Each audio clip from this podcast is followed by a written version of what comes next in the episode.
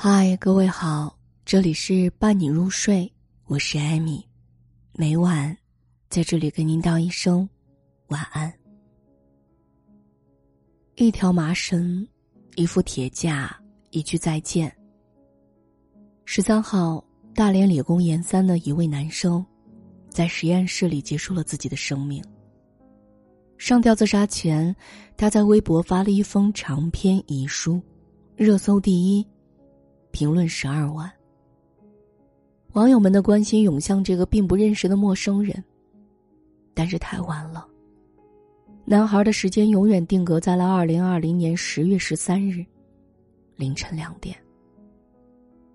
遗书当中，离开的原因没有说明，他只是琐碎的记录一些不太开心的研究生生活。总结起来就是：老师上课的质量不高。实验设备经常出问题，心态经常崩溃，实验结果被否定，普罗米修斯式的一遍遍重来。无法完成课题，担心无法毕业的绝望。通篇的文字总结起来就是四个字：我很没用。这些自我要求的压力，最后一根一根都变成了压垮骆驼的稻草。有时候摧毁一个人的，根本不是突然的厄运。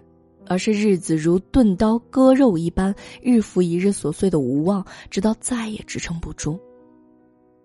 有人去网上翻到他以前网上发的帖子，来校报道前，身为南方人的他，还会好奇的询问：“北方的雪大吗？”曾经他也是阳光朝气、充满希望的年轻人呢。就是这样朝气的年轻人，因为担心无法满足世俗的期待，最后却被惨烈的现实压垮。很遗憾，一直以来，这个世界都是教我们如何成功，却没有人教我们如何接受失败和平庸。看了这位年轻人的遗言，特别想对他说一句：无法毕业就暂时放一放，考不上公务员也没有关系。比起做一个成功的人，做一个快乐的人，平安健康才是我们一生最重要的事儿。你是不是也曾带着别人的期待？颠沛前行呢。北大才女李雪琴最开始火的时候，同样受到了很多的非议。她扮丑，染着非主流的头发，站在北大的门口，对着当红的男明星喊话：“吴亦凡，你好，我是李雪琴，今天我来到了清华大学，你看，这是清华大学的校门，多白。”就是这样平平无奇的喊话，李雪琴却火了。当人们得知李雪琴来自北大的时候，质疑的声音接踵而至。他们说：“北大是什么地方？镇国重器，名校培养你是让你改变世界的，不是让你当一个网红的。你个北大的高材生，毕业了就当网红挣快钱。”就因为没有活成别人期待的样子，李雪琴一度被网上的骂声逼到了崩溃抑郁。好在李雪琴思路清晰，也不太按常理出牌。我北大毕业就想当废物。是谁规定我们必须成功呢？一定要成为一个超级英雄，危难时候拯救他人、拯救地球？我们难道就不能找一个沙滩，过着每天日出打鱼、日落收网的废材生活吗？《月亮与六便士》中，毛姆写过这样一个故事：家庭美满、众人艳羡的股票经纪人。有一天，突然抛妻弃子，丢掉了薪金丰厚的工作出走，因为这一切完美都不是自己想要的生活。当他流落异国他乡，却为了完成心中画家的梦想，尽管过着捉襟见肘的生活，他却内心富有，快乐的像个国王。小时候，为了争当别人家的小孩为了考上名牌大学，为了找一个光鲜的工作。为了家人安稳生活，后来发现满足别人的期待活着是那么的不快乐。可是没有人告诉我们，我们原本有着不成功的权利啊。朱德庸说：“我们碰上的，刚好是一个物质最丰硕而精神最贫瘠的时代。每个人长大以后，肩膀上都背负着庞大的未来，都在为不可预见的幸福拼斗着。”但所谓的幸福，却早被商业西施单一化了。这是一个只有人教我们如何成功，却没有人教导我们如何保有自我的世界。你本不必活成别人的期许，如果成功太难，那就索性做自己吧。很久以来，这个世界都在告诉你要如何成功，却没有人告诉我们如何接受失败。印度导演涅提·迪瓦里曾经拍过一个电影《最初的梦想》。电影的主题便是告诉人们如何接受人生中的失败。影片的主角拉加夫出生于一个优渥富裕的家庭，父亲是印度有名的天才，事业有成。他们住在富人区，出入有豪车接送。就是这样一个天之骄子，从小被寄予了巨大的厚望。但是很遗憾，拉加夫没有继承到父亲的天才，尽管他用尽全力备考，去申请理想的学校。但老天爱跟他开玩笑，他失败了。因为无法接受这个结果，拉加夫从楼顶一跃而下。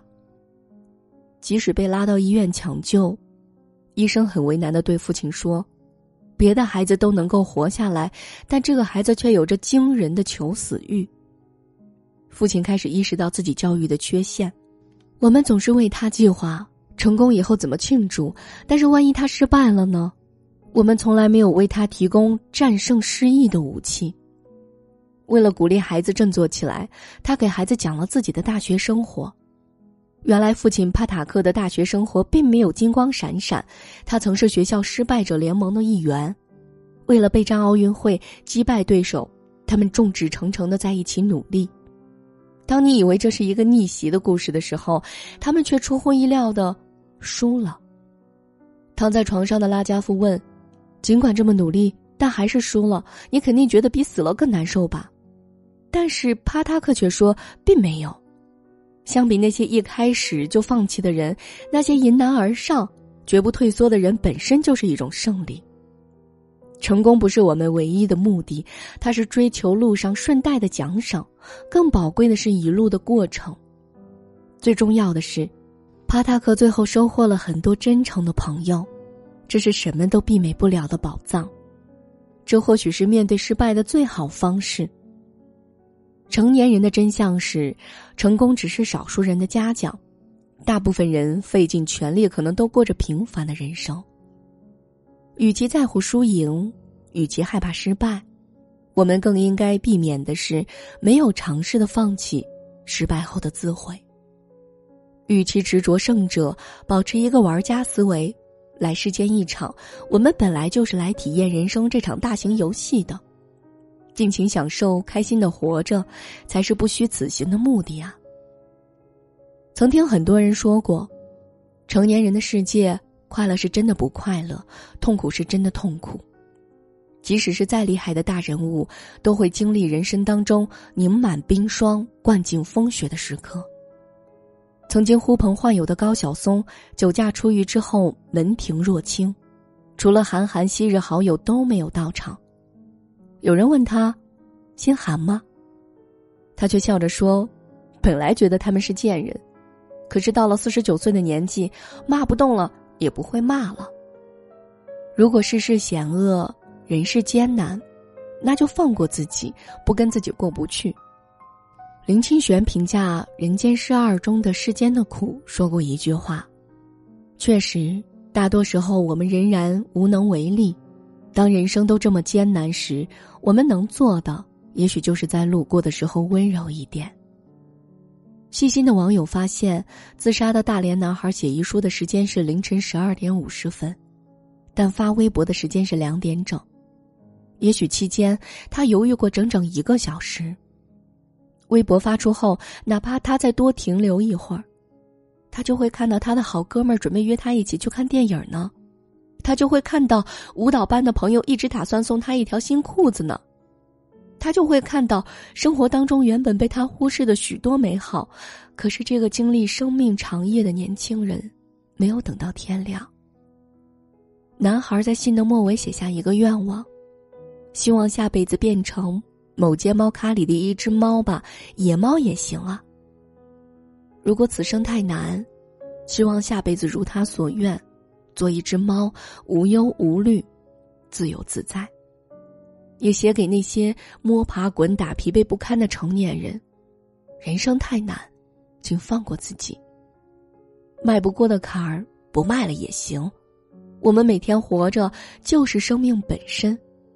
如果终其一生只能是个平凡人，只要为自己想要的目标努力过、争取过，结果已经没有那么重要了。这一世平安喜乐，就已足够。这里是伴你入睡，我是艾米，每晚在这里跟您道一声晚安。